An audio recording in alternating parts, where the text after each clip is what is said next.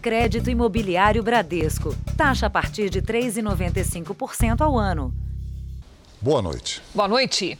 Após meses de investigação, a polícia prendeu um dos homens que abasteciam o tráfico de drogas na região central de São Paulo. Os agentes descobriram que ele já era procurado por participar da morte de dois líderes de uma das principais facções criminosas do país. Tiago Lourenço de Sá de Lima, o Tiririca, vivia muito bem escondido nesta chácara em Piedade, no interior de São Paulo. Numa das saídas para entregar drogas na Cracolândia, ele foi perseguido pela polícia. Durante a fuga, acabou atingido de raspão na cabeça. Na hora da abordagem, ele estava sozinho neste carro. Depois de ser atendido no hospital, Tiririca foi direto para a carceragem. Ele usava este documento falso e tentou enganar os policiais. Nós sabíamos que era um traficante, que era alguém ligado à facção criminosa, mas não sabíamos que se tratava desse Tiago Lourenço de Salima. Tiago era monitorado pela polícia aqui na região central de São Paulo. Ele fornecia drogas e comandava o aluguel de tendas para traficantes da Cracolândia. Um negócio que lucra 200 milhões de reais por ano. O suspeito estava foragido desde 2018. O criminoso era procurado por participar do assassinato de Rogério Jeremias de Simone, o GG do Mangue, e de Fabiano Alves de Souza, o Paca. As mortes aconteceram no Ceará. Na chácara onde ele se escondia, foram encontradas armas e munição. Segundo o Ministério Público, ele era o homem de confiança das vítimas e cuidava das finanças da alta cúpula do PCC. Tiago é um dos dez investigados pelo crime. Ele teria traído os parceiros a mando do traficante Wagner Ferreira da Silva, o Cabelo Duro. Uma semana depois das mortes de Paca e GG do Mangue, Cabelo Duro foi morto na zona leste de São Paulo com tiros de fuzil. Veja agora outros destaques do dia. Presidente Bolsonaro mantém a intenção de pedir impeachment de ministros do Supremo. Comissão quebra sigilos de líder do governo e de advogado da família Bolsonaro. Senadores apontam mentira em depoimento de dono da Precisa e pedem prisão. Protestos no Afeganistão aumentam e Talibã reprime com violência. E na série especial, as mulheres já são um terço dos presos por tráfico de drogas na Cracolândia Paulista.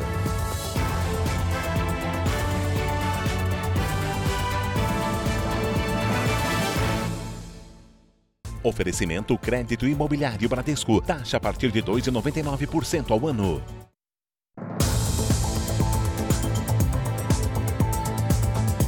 O número de sequestros relâmpago no estado de São Paulo quase dobrou em menos de um ano. E uma das principais armas usadas pelos criminosos é a transferência via Pix.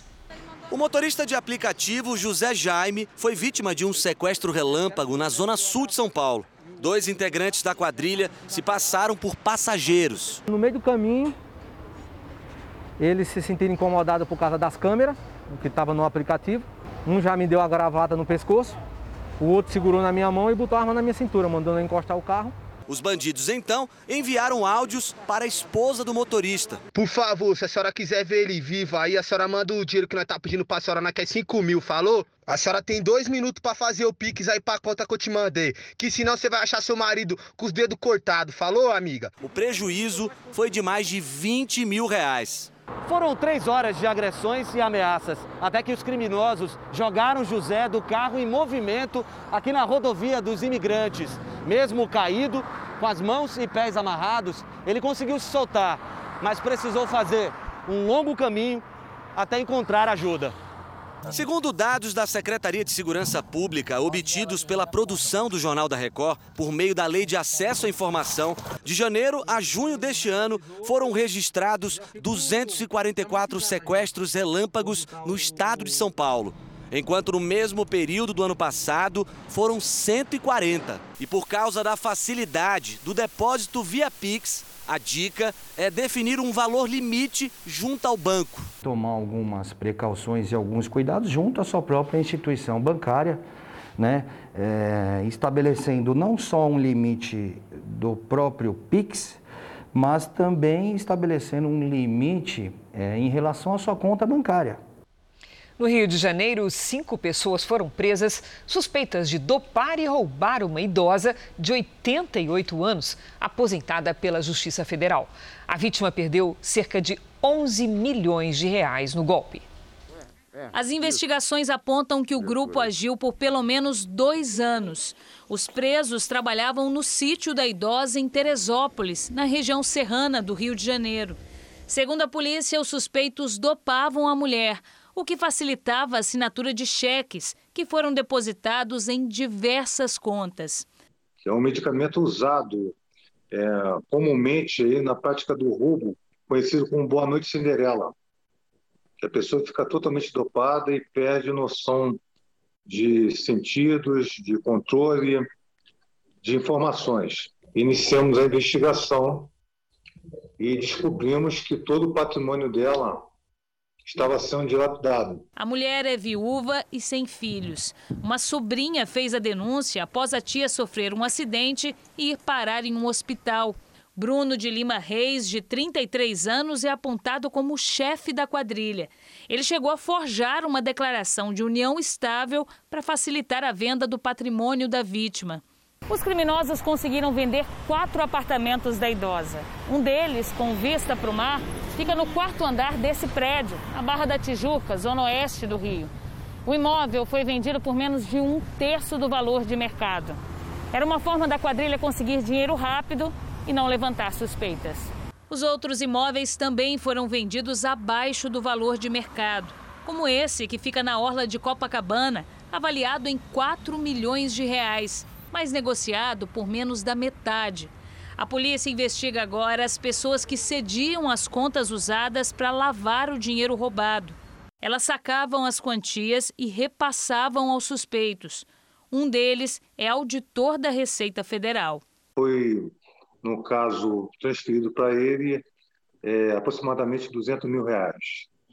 E em depoimento ele declarou que ficava com 5% desses valores que eram transferidos para ele. Um servidor do Ministério da Agricultura é suspeito de receber mensalmente até 10 mil reais para deixar de fiscalizar frigoríficos no estado de Goiás. A investigação da Polícia Federal começou em 2018. Um auditor fiscal do Ministério da Agricultura estaria recebendo propina para deixar de fiscalizar produtos de origem animal de um frigorífico em Palmeiras de Goiás, cidade que fica a 80 quilômetros de Goiânia. Ocorria uma certificação a posteriori, uma, com data retroativa, na confiança de que os produtos não seriam fiscalizados durante o transporte. Foram cumpridos dois mandados de busca e apreensão, um na casa do investigado aqui em Goiânia e outro no frigorífico. A investigação mostrou que entre 2018 e 2019, o funcionário do Ministério da Agricultura recebeu depósitos bancários mensais que variavam entre 5 e 10 mil reais, sem a identificação da origem. A polícia também concluiu que, mesmo recebendo um salário de quase 20 mil reais, o patrimônio do investigado era incompatível. Quando os policiais chegaram ao frigorífico, um dos investigados apagou mensagens do celular e tentou esconder o aparelho. Os envolvidos poderão responder por associação criminosa, corrupção ativa e passiva, além de lavagem de dinheiro. A pena pode chegar a 10 anos de prisão. O nome do frigorífico e do suspeito não foram divulgados. Em nota, o Ministério da Agricultura disse que já investigava o caso internamente e que o servidor foi afastado de suas funções. Moradores de Salvador estão no meio de confrontos entre criminosos de diferentes facções. Grupos do Rio de Janeiro e de São Paulo estariam se infiltrando na região e promovendo uma onda de violência para conquistar espaços. Há quase uma semana, os criminosos exibem armas e trocam tiros no meio da rua. Duas facções disputam o controle do tráfico de drogas. O portão dessa escola foi atingido por tiros. As aulas presenciais de quase 4 mil alunos foram suspensas e os ônibus pararam de circular na região. Eu não vi nenhum passar. Parte do comércio permanece fechada e os moradores estão trancados em casa. Muito assustador. Está sendo assustador, né? Uma menina de 8 anos, atingida durante um tiroteio no local, morreu depois de ficar um mês internada. O Anuário Brasileiro da Segurança Pública, divulgado em julho, aponta Salvador como a capital brasileira com a maior taxa de mortes violentas. Segundo as investigações, facções do Rio de Janeiro e de São Paulo estariam se infiltrando entre os criminosos da Bahia, o que acirrou os confrontos. Essa é uma das regiões mais populosas de Salvador. Mais de 80 mil pessoas vivem aqui. Com tantos moradores no meio do fogo cruzado, a polícia cercou a comunidade e encontrou muitas armas deixadas para trás pelos criminosos. No meio da mata, os PMs acharam em um acampamento fuzis e submetralhadoras. Os criminosos conseguiram fugir. Distante dali, em bairros nobres, a polícia cumpriu mandados de busca e apreensão nesse edifício comercial e na casa de um dos chefes do tráfico que escapou. Ele fica longe, condomínio de luxo, via de regra, essas pessoas ficam, né? E comandam a prática de homicídio e os ataques a outras facções. A variante Delta pode confundir o diagnóstico de Covid-19 com sintomas simples de gripe. Segundo especialistas, a mutação do vírus tem causado essa confusão. Na casa do Vanderlei, um exemplo de como a Covid confunde. A mãe dele, dona Eronita, teve um AVC, mas quando chegou ao hospital, descobriu que estava com Covid. Nem sabia que eu estava com Covid, porque eu não tinha sintoma nenhum. Só hoje, meses depois de recuperada, ela tem sintomas da doença. Ela tem é, falta de olfato, falta de paladar, principalmente paladar. Ela tem uma coriza constante. Por isso, quando Vanderlei teve uma crise de tosse e outros sintomas de gripe, correu para o hospital. Mas não era Covid. Era uma tosse apenas, tanto que eu tô, o resultado aqui, ó, hum. deu negativo.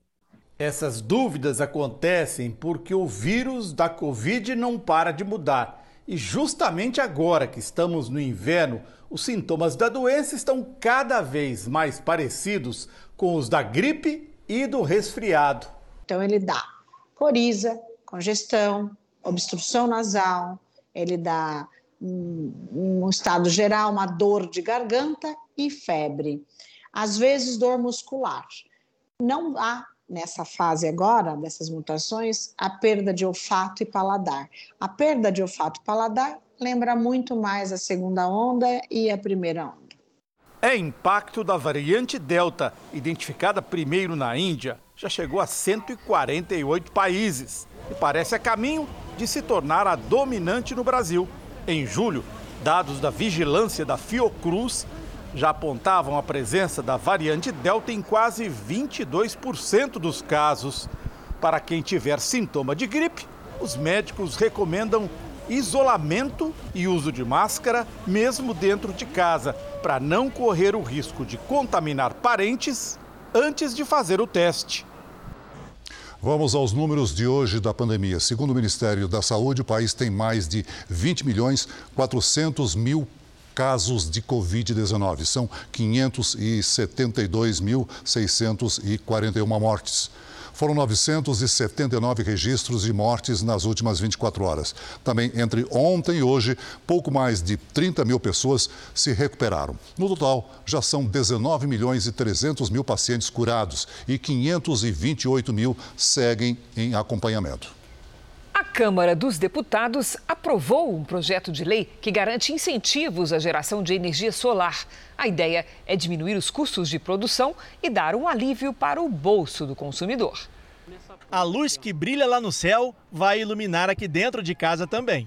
A família da Giovana investiu no sistema que transforma a luz solar em energia elétrica tecnologia escondida no telhado. As placas de energia fotovoltaica significam menos gastos no fim do mês. A gente procurou alguma forma de cortar gastos, mas mesmo assim, devido à bandeira vermelha, não resolveu. Mesmo que a gente diminuía, tentava deixar a casa mais apagada, diminuir ao sair do banho secar o cabelo, mesmo assim não estava resolvendo. Piscina, lâmpadas, televisão, computador, piano elétrico. Com a bandeira vermelha, nem reduzindo o uso deu certo. Com a pandemia e a família mais tempo em casa, as contas de energia aumentaram em 50%. O sistema de energia solar custou 25 mil reais e deve levar em média aí cinco anos para se pagar. Uma matemática que aqui no Brasil ainda provoca muita insegurança, a medida prevê a criação de normas que possam democratizar o acesso à energia solar e também reduzir a conta de luz. A nova lei tem três principais pontos: proteger quem já investiu em sistemas de energia solar dar um prazo de transição de seis anos para novos consumidores e a cobrança de um valor compatível com o uso da energia renovável. É um público que está querendo fugir do alto custo da energia elétrica, quer contribuir com o meio ambiente e também está contribuindo com a segurança energética, ainda mais é, nesse cenário de crise hídrica. Segundo a Associação Brasileira de Energia Solar, mais de 87 milhões e meio de consumidores pagam pela eletricidade no país, mas menos de 1% faz uso da energia solar. Se for aprovada, a nova lei pode deixar o consumo de energia solar mais acessível e ainda ajudar o meio ambiente. E assim como o celular um dia já foi um produto exclusivo e hoje ele é extremamente popular, da mesma forma a energia solar começa a se popularizar. Então, o mito que energia solar é a energia do futuro e coisa de gente rica começa a cair para se transformar na energia do presente disponível para todos os brasileiros. O podcast JR 15 Minutos de hoje é sobre as possibilidades do uso da energia solar, até mesmo para reduzir o valor da conta de luz. E você pode ouvir no r7.com, Play Plus e nos aplicativos de podcast. O homem que ameaçava realizar um ataque à bomba perto do Capitólio, o Congresso dos Estados Unidos, acabou preso pelas autoridades. O suspeito estava em uma caminhonete preta em frente à biblioteca do Congresso, de onde fez transmissões ao vivo pelas redes sociais. À polícia, ele afirmou ter uma bomba e mostrou um suposto detonador. Vários prédios da região foram esvaziados. Após várias horas de negociação, o homem se rendeu. Ele foi identificado como Floyd Roy Roseberry, de 49 anos. Em uma das lives, Roseberry critica o governo, inclusive pela retirada do Afeganistão, e pede para falar diretamente com o presidente Biden. Ele também se refere a uma revolução. A família afirmou que ele sofre de esquizofrenia. A polícia ainda investiga se o suspeito realmente tinha algum explosivo. Veja a seguir. Presidente Bolsonaro reclama de bloqueio financeiro de contas nas redes sociais pela Justiça Eleitoral. E na série especial, as mulheres que administram a venda de drogas e o dinheiro do tráfico na Cracolândia.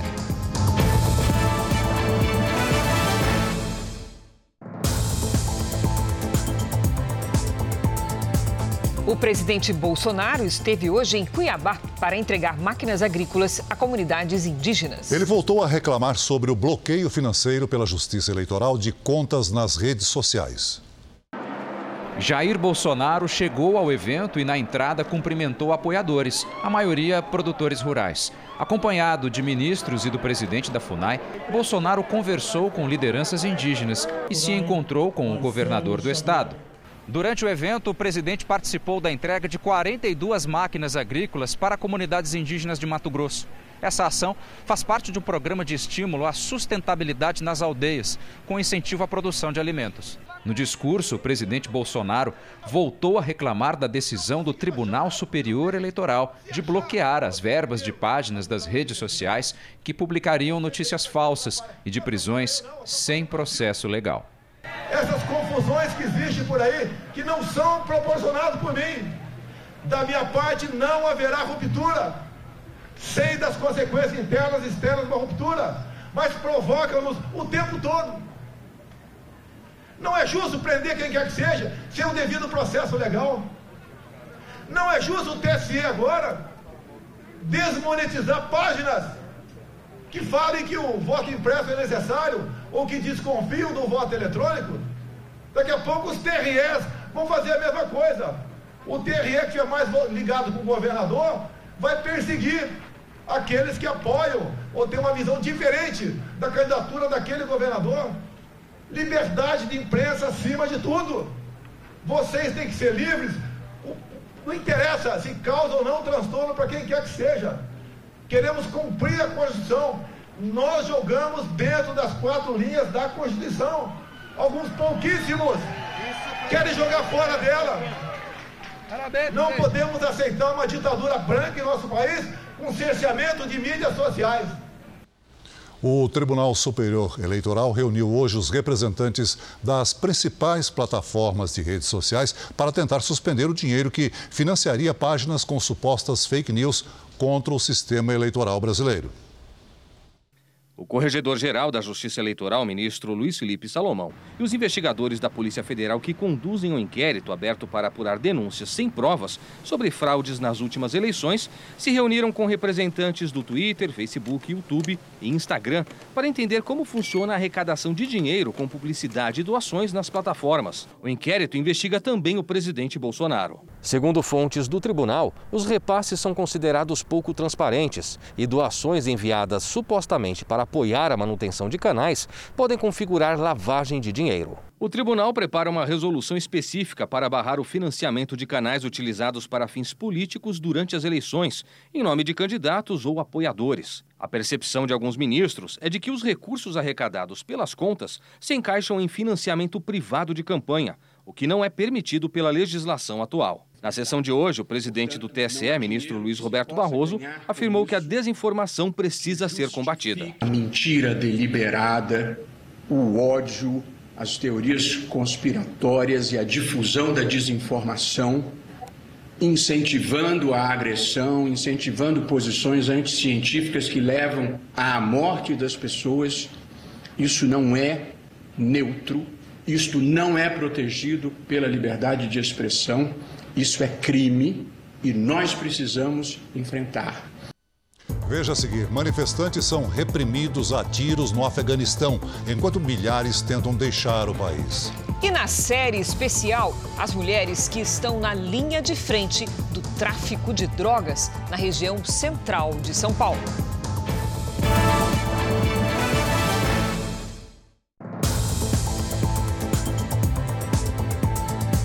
Em São Paulo, um homem suspeito de ter assassinado a ex-namorada a tiros após o término do relacionamento foi preso. Ele já confessou o crime. No começo do mês, o Jornal da Record contou o caso de Miriam da Silva.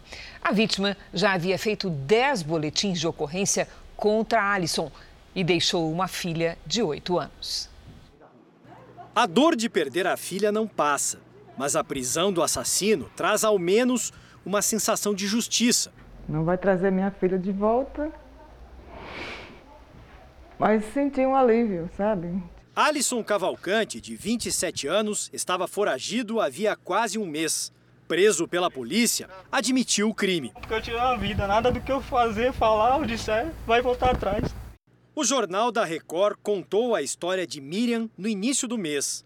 Foram 10 anos de um relacionamento conturbado com Alisson e, por causa das agressões, ela se separou dele e foi morar com a mãe.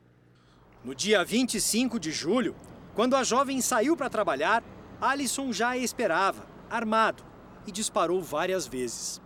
A violência ocorria havia muito tempo, segundo a mãe da Miriam, desde o início do namoro, quando ela tinha apenas 17 anos. E não era só dentro de casa. A jovem também foi agredida em público, no meio da rua aqui no bairro. A Miriam já tinha registrado vários boletins de ocorrência mas pressionada por Alisson, acabava retomando o relacionamento. Até que decidiu dar um basta. Foram três meses em que ele insistia. Vinha aqui até a casa da mãe dela, chegou a arrombar esta porta e dizia que ia matar a jovem. No depoimento, Alisson disse que os tiros foram acidentais, mas para a polícia, ele premeditou o crime. Ele adquiriu uma arma de fogo é, de maneira ilegal ele a, a, conseguiu um veículo para se deslocar, poder cometer o delito e poder, poder fugir daquele local. É, não foi um único disparo, foram quatro disparos. No ano passado, o país teve em média três feminicídios por dia. São crimes que deixam, segundo uma estimativa, duas mil crianças sem mães a cada ano. A filha de Miriam, agora criada pela avó, tem oito anos. Enquanto se empenha para cuidar da neta, a dona Maria sofre com a lembrança do que a filha passou. Infelizmente, né, eles acham que é dele um objeto, como se fosse um objeto, é dele, né? Se não for meu, não é mais de ninguém, mais ou menos isso. Isso é revoltante, isso. Ela não merecia morrer desse jeito. Raulino de Oliveira Maciel, o gamer Raulzito, foi indiciado por estupro de dois menores em Niterói, no Rio de Janeiro. A polícia investiga outros sete casos Algumas vítimas só conseguiram falar agora. Foram 16 anos até superar o que consideram trauma. Hoje eu consigo falar sobre isso por causa de muita terapia. É, já fui internado. Lucas conta que sofreu abuso quando tinha apenas 12 anos. Eu consegui sair disso porque minha mãe passou no concurso público em 2006. A gente saiu da cidade e daí eu nunca mais vi ele. Lucas rompeu o silêncio e contou tudo à polícia.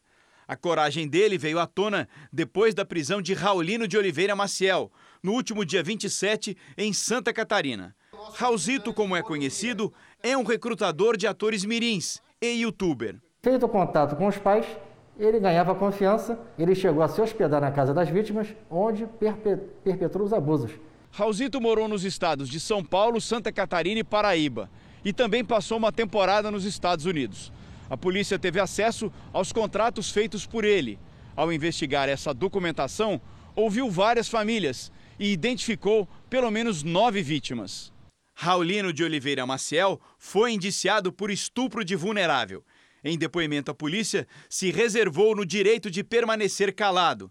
Se condenado por apenas um dos crimes, pode pegar até 15 anos de prisão. Chama atenção porque, para as crianças, eles têm Raulzito como ídolo né, como protetor, ele tenta realmente ganhar confiança. Quando ele se sente numa zona de conforto, se assim podemos dizer, aí ele age na prática é, do ato sexual.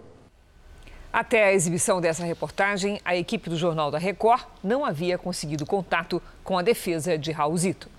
O Vaticano aceitou o pedido de renúncia feito por um bispo da Igreja Católica de São José do Rio Preto, no interior de São Paulo. Ele decidiu deixar o cargo depois de ter vídeos íntimos divulgados na internet. O escândalo causou indignação, mas não pegou os moradores de surpresa. Essa mulher conta que há cinco anos um grupo chegou a fazer um abaixo assinado para que o comportamento de Tomé Ferreira da Silva fosse investigado, mas não teve resposta. A gente entregou na paróquia, da paróquia o certo era seguir os trâmites legais. Dom Tomé, como era conhecido, renunciou nesta quarta-feira, depois do vazamento de um vídeo íntimo que teria sido gravado durante uma chamada de vídeo entre ele e outro homem. O bispo católico já foi investigado em 2018 por suposta omissão em denúncias de abusos sexuais que teriam sido praticados por padres da Diocese de Rio Preto. Ele também era suspeito de trocar mensagens consideradas impróprias com um jovem. Na época, um representante do Vaticano chegou a ser enviado à cidade para apurar o caso. Foi quando ele decidiu renunciar a um cargo que tinha na Conferência Nacional dos Bispos Católicos do Brasil. Na suposta troca de mensagens, em 2018, depois de enviar uma foto, o bispo teria pedido para ver imagens do rapaz. Até o momento, nenhum representante da Igreja Católica em São José do Rio Preto comentou o caso. Em nota, a Conferência Nacional dos Bispos do Brasil informou que o pedido de renúncia já foi aceito. A CPI da pandemia pediu hoje a quebra dos sigilos do líder do governo, Ricardo Barros, de influenciadores digitais e do advogado Frederic Wassef. Os senadores também ouviram o dono da Precisa, Francisco Maximiano. Francisco Maximiano, dono da Precisa Medicamentos, falou pouco na CPI. A Precisa intermediou o contrato de compra da vacina Covaxin, produzida pelo laboratório Barabiotec, com o Ministério da Saúde. Enquanto ainda era representante do laboratório indiano, como o Jornal da Record já mostrou, a Precisa discutiu preços da vacina e prometeu descontos ao Ministério da Saúde. E manteve a versão de preço único, 15 dólares por dose. Uma emenda apresentada pelo líder do governo na Câmara, Ricardo Barros, tornou possível a importação da Covaxin. A emenda apresentada por Ricardo Barros, a medida provisória 1026 de 2021, que propõe o aproveitamento da aprovação da autoridade sanitária da Índia pela Anvisa, era do interesse da Precisa para facilitar a autorização do uso e importação da Covaxin no Brasil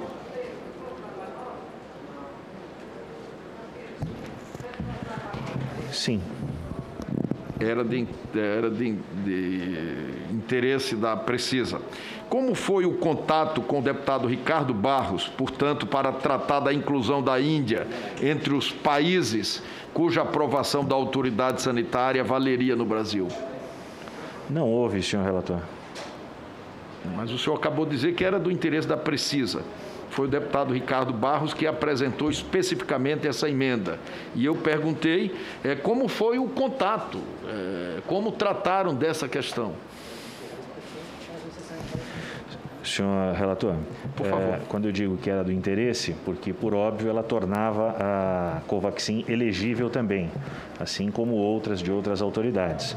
Mas não houve absolutamente nenhum contato com o deputado Ricardo Barros, tampouco com, com outro para para se fazer essa inclusão. Maximiano declarou à Receita receber por mês R$ 4.300 de salário, mas alugou um apartamento em um bairro nobre de São Paulo que permitia o livre acesso de Marcos Tolentino ao imóvel.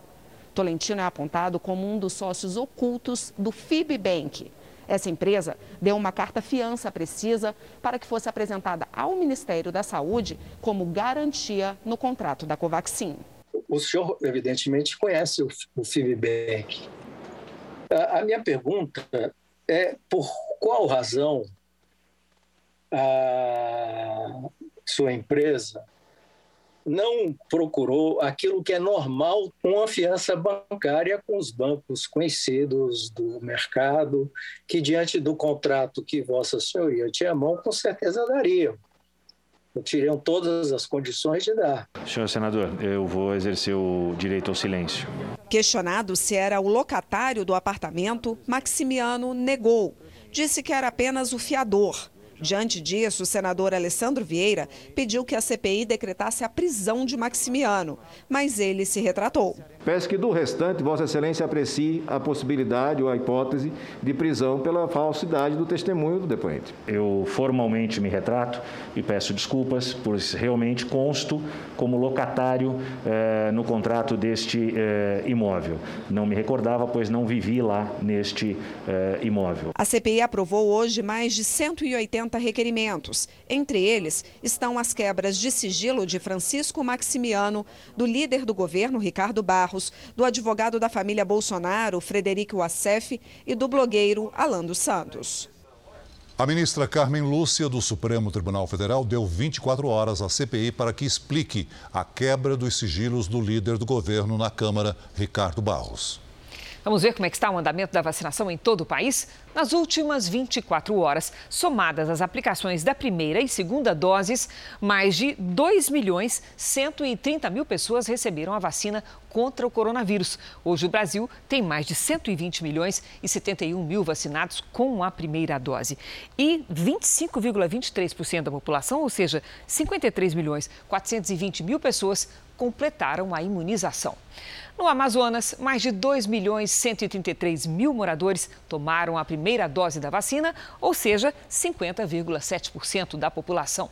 No Maranhão, 46% estão imunizados com a primeira dose, são mais de 3 milhões 274 mil pessoas. No Paraná, mais de 58% estão parcialmente vacinados, isto é, mais de 6 milhões 713 mil pessoas também receberam a primeira dose. E no Rio de Janeiro, quase 54, quase 53% da população tomaram a primeira dose, mais de 9 milhões 198 mil cariocas. No portal r7.com você pode acompanhar a situação de todos os estados no mapa interativo. O Senado deu andamento ao processo de indicação do ex-ministro da Justiça, André Mendonça, para uma vaga no Supremo Tribunal Federal. E também já marcou data para ouvir o Procurador-Geral da República, Augusto Aras, que poderá ser reconduzido para mais dois anos de mandato. O andamento dos processos foi visto como um alívio na tensão entre os poderes, já que as indicações para os dois cargos são do presidente Bolsonaro. Mas o presidente mantém a intenção de enviar ainda esta semana ao Senado os pedidos de impeachment de dois ministros do Supremo Tribunal Federal. A reunião entre o presidente Bolsonaro e o advogado-geral da União, Bruno Bianco, foi no fim da tarde no Palácio do Planalto. O encontro não estava previsto na agenda de nenhum dos dois e foi para afinar os últimos detalhes sobre os pedidos de impeachment que Bolsonaro afirma serão enviados ao Senado. Contra os ministros do Supremo Tribunal Federal, Alexandre de Moraes e Luiz Roberto Barroso. Mesmo com a turma do Deixa Disso em Ação, como o ministro da Casa Civil, Ciro Nogueira, e os presidentes da Câmara e do Senado que atuaram para restabelecer o diálogo entre o presidente da República e integrantes do Supremo, Jair Bolsonaro não desistiu de enviar os pedidos de impeachment. As peças têm poucas chances de prosperar no Senado mas tem potencial para tornar ainda mais intensa a crise entre os poderes. Jair Bolsonaro tem dito nos bastidores que pretende seguir adiante.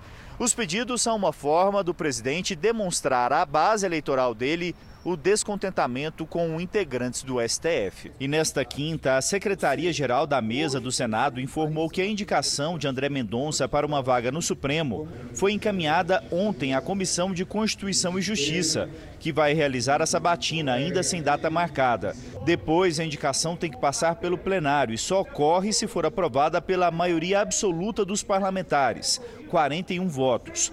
Rodrigo Pacheco, presidente do Senado, também destravou a recondução de Augusto Aras na Procuradoria-Geral da República. A sabatina na CCJ está marcada para a próxima terça-feira. O andamento das indicações feitas por Bolsonaro era cobrado pela base aliada do governo e é uma sinalização do Senado para baixar a temperatura da relação entre os poderes, algo que ainda não foi feito pelo Palácio do Planalto. O Superior Tribunal de Justiça negou o pedido do prefeito do Rio de Janeiro, Eduardo Paes, para trancar os processos em que são apurados crimes em obras para as Olimpíadas de 2016. Segundo o Ministério Público, Paes teria recebido propina para favorecer empresas. A defesa do prefeito informou que ainda avalia a decisão do STJ. No Afeganistão, o Talibã anunciou que o país voltou a ser chamado de Emirado Islâmico do Afeganistão. O nome foi usado durante o período em que o grupo radical estava no poder há 20 anos. Nas ruas, manifestantes voltaram a ser reprimidos a tiros pelo Talibã, que assumiu o controle do país nesta semana. Tiros foram disparados contra a multidão perto do aeroporto de Cabul, capital do Afeganistão. Pelo menos 12 pessoas morreram. Dezenas de milhares de afegãos ainda tentam fugir do país. Para tentar controlar a situação, soldados americanos que ainda controlam o aeroporto dispararam gás lacrimogênio para dispersar a multidão que tenta entrar. Mas vídeos flagraram os militares ajudando mulheres e crianças a pular o muro para dentro. Nas ruas da capital, manifestantes desafiaram o Talibã caminhando com uma enorme bandeira nacional do Afeganistão para marcar o dia da independência do país. Pouco depois, tiros foram disparados contra eles. O Talibã disse que vai impor a lei islâmica para governar o país, como fez da última vez que esteve no poder há 20 anos. Na época, os direitos das mulheres e a liberdade de expressão foram severamente restritos e houve execuções públicas para manter a população sob controle. O presidente dos Estados Unidos, Joe Biden, defendeu que o caos no Afeganistão era inevitável. A embaixada dos Estados Unidos em Cabul disse estar com dificuldades para garantir a segurança de americanos que precisam se deslocar pela capital para chegar até o aeroporto. O Pentágono afirmou que mais de 5 mil soldados têm como prioridade proteger o aeroporto e que as tropas ainda não estão sendo usadas para resgatar quem está preso em outras partes da capital. Até agora, o governo americano retirou do Afeganistão cerca de 7 mil pessoas. Nos próximos 12 dias, as autoridades esperam resgatar, além de cidadãos americanos, até 65 mil afegãos que trabalharam para as forças de segurança dos Estados Unidos, principalmente como tradutores, e que estão correndo grande risco. Segundo a ONU, o Talibã está atrás de quem colaborou com tropas estrangeiras e ameaça matar ou ferir os parentes de quem não se entregar. Em entrevista a uma rede de TV, o presidente Joe Biden disse que o caos após a retirada das tropas era inevitável, mas diante do agravamento da crise, admitiu que os soldados podem permanecer no país além da data planejada para a conclusão da saída, 31 de agosto. Segundo o The Wall Street Journal, em julho, funcionários que trabalhavam na embaixada americana em Cabul enviaram um memorando interno para a Casa Branca, alertando sobre o possível colapso da capital afegã. O governo Biden afirmou que os relatórios não indicavam uma queda tão rápida do então governo afegão. Vamos agora com a opinião do Augusto Nunes. Boa noite, Augusto. Boa noite, Cris. Boa noite, Celso. Boa noite a você que nos acompanha. Pense numa afegã que tenha nascido em 1999, dois anos antes que o Talibã fosse expulso do poder pelos Estados Unidos. Ela pôde estudar desde a infância, escolher as escolas em que se prepararia para a profissão desejada. Pôde vestir-se como quisesse, caminhar pelas ruas ou viajar sem a obrigatória companhia de um parente do sexo masculino. Aos 22 anos de idade, essa jovem constata que, com a volta ao poder dos muçulmanos fanáticos, terá de renunciar a esses direitos elementares, além de expor-se a muitas outras restrições inverossímeis. Mulheres adúlteras, por exemplo, são condenadas à morte por apedrejamento.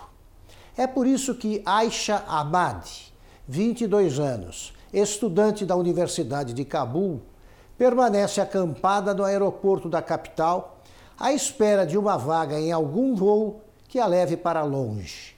Aspas.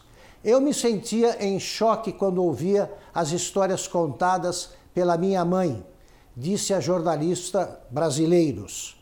Para não assombrar uma filha com relatos semelhantes aos que ouviu da mãe, ela pede socorro. Aspas. O mundo está ignorando as mulheres afegãs. Mirem-se no exemplo das mulheres de Cabul. Em Cuba, uma nova lei de segurança digital já é conhecida como a Lei da Mordaça. Segundo a nova lei, quem tentar alterar a ordem pública ou promover indisciplina social por meio das tecnologias de informação estará cometendo crime de agressão com perigo muito elevado e poderá até ser preso. Este cubano acredita que o decreto vai contra a liberdade de expressão. A diretora da Anistia Internacional para as Américas, Érica Guevara Rosas, afirmou que a lei é uma forma de repressão digital, já que limita não só o acesso à internet, mas também a distribuição e troca de informação. Distribuir e intercambiar informação. As redes sociais tiveram papel importante na divulgação dos protestos de julho. Os manifestantes pediam liberdade, melhor qualidade de vida e o fim da ditadura. Os atos foram reprimidos com violência.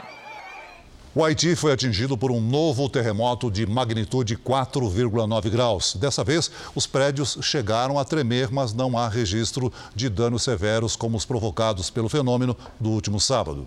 As operações de busca e resgate no Haiti continuam com a ajuda de outros países. O Brasil anunciou que vai enviar bombeiros e insumos nos próximos dias. Mais de 2.800 prédios e casas foram destruídos e mais de 5 mil danificados. Quase 2.200 pessoas morreram e 12 mil ficaram feridas. O país também enfrentou uma tempestade tropical nesta semana. O calor e o tempo seco predominam na maior parte do Brasil. São Paulo, por exemplo, registrou a tarde mais seca do ano, com apenas 12% de umidade relativa do ar. É um índice de deserto. Vamos saber se há alguma mudança para essa sexta-feira? Com a Lidiane Sayuri. Boa noite, Lid. Oi, Cris. Boa noite para você, para o Celso, para você aí do outro lado. Olha, infelizmente não. O ar seco ganha força e impede a formação de nuvens de chuva. Temos ventos no alto da atmosfera que empurram a frente fria para o oceano. Se ela não avança pelo país, não há formação de nuvens carregadas. Por isso, se chover, será algo bem isolado e apenas no Rio Grande do Sul. De Santa Catarina até o Ceará, sol e pouquíssimas nuvens. Segue o alerta para o alto risco de queimadas e a grande concentração de poluentes no ar. Nesta sexta-feira, em Porto Alegre, faz até 24 graus. Em Belo Horizonte, 27. Em Salvador, 28. 39 em Palmas, 38 em Cuiabá e até 33 em Manaus. No Rio de Janeiro, sol com máxima de 31 graus. Em Curitiba, o dia começa com 14 e à tarde faz até 29. Em Brasília, ar muito seco, com 28 graus. E na capital paulista, máxima de 30. Tempo delivery. O Renato pergunta se vai chover em são Francisco, de, São Francisco de Itabapuana, no Rio de Janeiro. Vamos para lá, Celso. Seguinte, Renato, olha, meu amigo, uma coisa eu posso garantir: vai demorar, viu? Tem uma pequena possibilidade de chuva só no fim do mês. Nesta sexta faz até 28 graus. Sábado, ainda mais quente, com 30. E segue assim: 28, 29, 30, até 31. E o João Lucas pede a previsão para a cidade de Ibiporã, no Paraná. João, haja saúde para aguentar esse ar seco, viu? O índice de umidade aí em Biporã está igual a de um deserto. 11, 12%. Então se hidrate e evite atividades ao ar livre nas horas mais quentes. Na sexta e no sábado faz até 35 graus. E olha só, no domingo, 36, é muito calor. Participe também do Tempo Delivery pelas redes sociais. Mande a sua mensagem com a hashtag você no JR. Até amanhã, gente. Até lá. Valeu, Lidi. A prisão de mulheres traficantes em São Paulo tem chamado a atenção nas últimas semanas. São perfis e idades diferentes que ganham importância para o lucro milionário do crime organizado. Na reportagem de hoje da nossa série especial, você vai ver que as mulheres estão na linha de frente do tráfico de drogas na Cracolândia.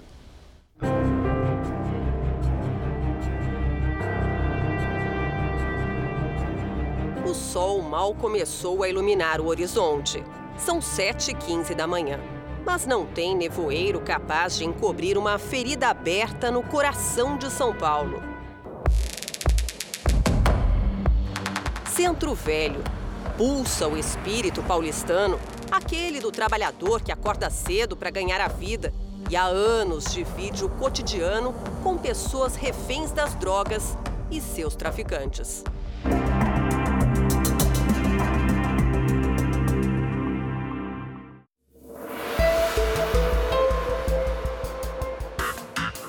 Durante seis meses, a Polícia Civil monitorou de longe e bem de perto a dinâmica da Cracolândia.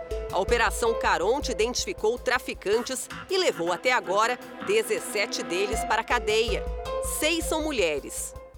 Então, nós vemos uh, nesta Operação Caronte que desnudou a, a venda, a dinâmica do tráfico de drogas na Cracolândia a presença feminina, como eu disse, não como uma assistente, uma coadjuvante, sim como uma ativa traficante.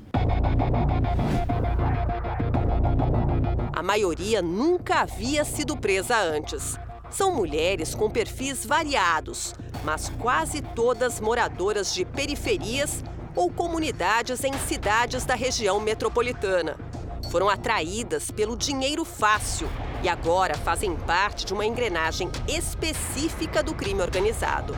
A investigação desvendou que a estrutura da Cracolândia é única, com regras e papéis bem definidos. Abaixo dos traficantes estão aqueles que alugam as barracas e os prepostos que vendem drogas quando os traficantes não estão. Tem ainda os tesoureiros que cuidam do dinheiro e os travessia que montam e desmontam as barracas para tentar manter a ordem e punir quem comete furtos, existem os chamados disciplina, que julgam os atos, e os dobra, que se livram dos corpos dos dependentes químicos condenados pelo Tribunal do Crime. Esta imagem exclusiva mostra a atividade dos chamados travessia. É quando as barracas mudam de lugar por causa de ações de limpeza da prefeitura, que acontecem algumas vezes ao longo do dia tudo muito organizado. E repare, quase não há mulheres. Para elas são destinados cargos de confiança, administrar a venda de drogas e o dinheiro do tráfico. É o caso de Lohane Bauer Romeiro, de 19 anos, presa no mês passado. Ela é conhecida como Gatinha da Cracolândia Segundo os investigadores, ela ocupava o posto mais alto da cadeia comandada pela organização criminosa, o de traficante. Daniele Alves dos Santos, de 29 anos, presa na sexta-feira passada, era tesoureira, As outras quatro detidas nas últimas semanas eram locatárias das barracas de venda de crack. São mulheres que ajudam a inflar as contas milionárias da maior facção criminosa do país. Agem a qualquer momento, como mostra este flagrante tão rotineiro. Dependentes químicos dão o dinheiro que têm em troca de mais uma pedra de crack. 200 milhões por ano de lucro. Não é o valor bruto, e sim o valor de lucro do tráfico de drogas na Cracolândia. As histórias de vida de mulheres que consomem e são consumidas pelo crack não estão só nas ruas. As paredes de uma casa de recuperação protegem e preservam aquelas que conseguiram pedir socorro, sair da Cracolândia, se livrar das amarras impostas pelo crime organizado. Das 30 mulheres que vivem na instituição, a maioria compartilha sem medo ou vergonha os primeiros resultados do tratamento. Outras preferem esconder o rosto. Dos 18 aos 24 anos, esta jovem chamou a Cracolândia de casa e as pessoas que conheceu na rua de família. Gastava 500 reais por dia em pedras de crack. Sem trabalho e longe dos pais professores universitários, conseguia dinheiro e drogas se prostituindo ou fazendo algum serviço para os traficantes. Realmente, quem está no poder lá são quem tem a droga, quem a vende, quem a comercializa. Devido às pessoas comercializarem e a polícia está bem em cima, os traficantes acabam fazendo dos próprios usuários uns cobaias. Eles viram escravos da droga, escravos do crime. Então a própria pessoa ela se proporciona a fazer de tudo para ter a droga. Então isso acaba fazendo, influenciando a pessoa a trabalhar para o tráfico, a trabalhar para o crime. Esta outra mulher grávida de seis meses é mãe de uma menina de quatro anos que quase não viu crescer. Passou dois anos na cadeia por tráfico de drogas. A Cracolândia ela conheceu assim que saiu da prisão. Eu fui procurar um, um, um meu marido eu não usava, eu fui atrás. Aí peguei, sentei e fumei. Depois disso, não parei mais, não saí. E o que, que você planeja para a tua vida? Ai, ficar bem, me curar. me curar de verdade. Que eu preciso, a minha filha precisa de mim. Minha família, meu pai. E esse bebê que está chegando? Sim, por mim também, né? Eu preciso de ajuda, eu preciso ficar bem. O advogado de Lorraine Bauer Romeiro informou que, depois da justiça negar o pedido de prisão domiciliar, agora aguarda a decisão sobre um habeas corpus. As defesas das outras cinco mulheres citadas na reportagem não responderam ou não foram localizadas. O Jornal da Record de hoje termina aqui. E à meia-noite e meia tem mais Jornal da Record. Você fica agora com a novela Gênesis. A gente se vê amanhã. Até lá. Boa noite e até amanhã.